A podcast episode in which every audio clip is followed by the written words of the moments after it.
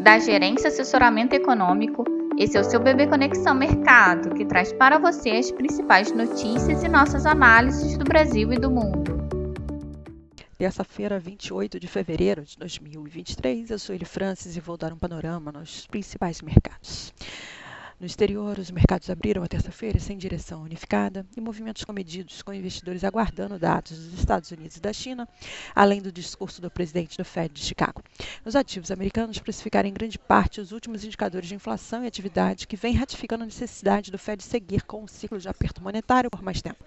A falta de um novo vetor capaz de dar uma direção mais consistente para os mercados deve favorecer um dia de volatilidade e movimentos de correção, com viés ligeiramente positivo para bolsas e taxas dos treasuries, enquanto o dólar deve terminar o dia dividido, seguindo fundamentos diretamente relacionados a cada região. Portanto, esperamos dólar em queda frente às principais moedas emergentes, taxa dos treasuries em queda, bolsas em alta e commodities em alta. No Brasil, os ativos locais devem seguir sensíveis ao exterior, com os investidores no aguardo pela divulgação de novos indicadores americanos e falas de dirigentes do Fed em meio ao debate de um aperto monetário mais intenso. No fronte interno, os agentes seguem na expectativa por informações mais detalhadas sobre a remuneração dos combustíveis, que devem ser conhecidas ainda hoje. O presidente Lula volta a se reunir com ministros e o presidente da Petrobras para tratar da questão a partir das 9h30.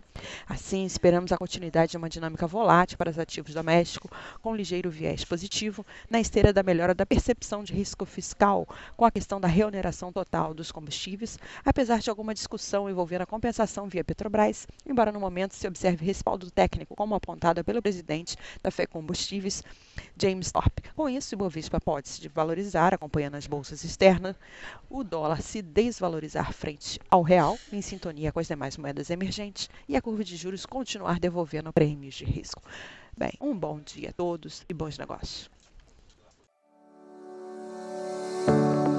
Por fim, lembramos que essas informações refletem somente expectativas e por isso a instituição não se responsabiliza por eventuais perdas financeiras.